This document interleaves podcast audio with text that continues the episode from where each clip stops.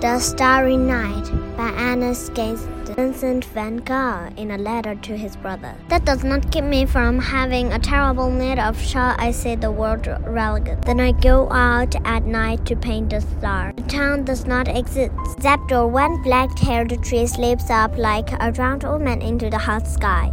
The town is silent. The night boils with eleven stars. Oh, starry, starry night, this is how I want to die. It moves, they are all alive. Even the moon bulges in its orange irons to push children like a god from its. Still using serpent swallows up the stars. Oh, starry, starry night, this is how I want to die. Into the rushing beast of the night, sucked up by the great dragon, to split from my life with no flag, no belly, no cry.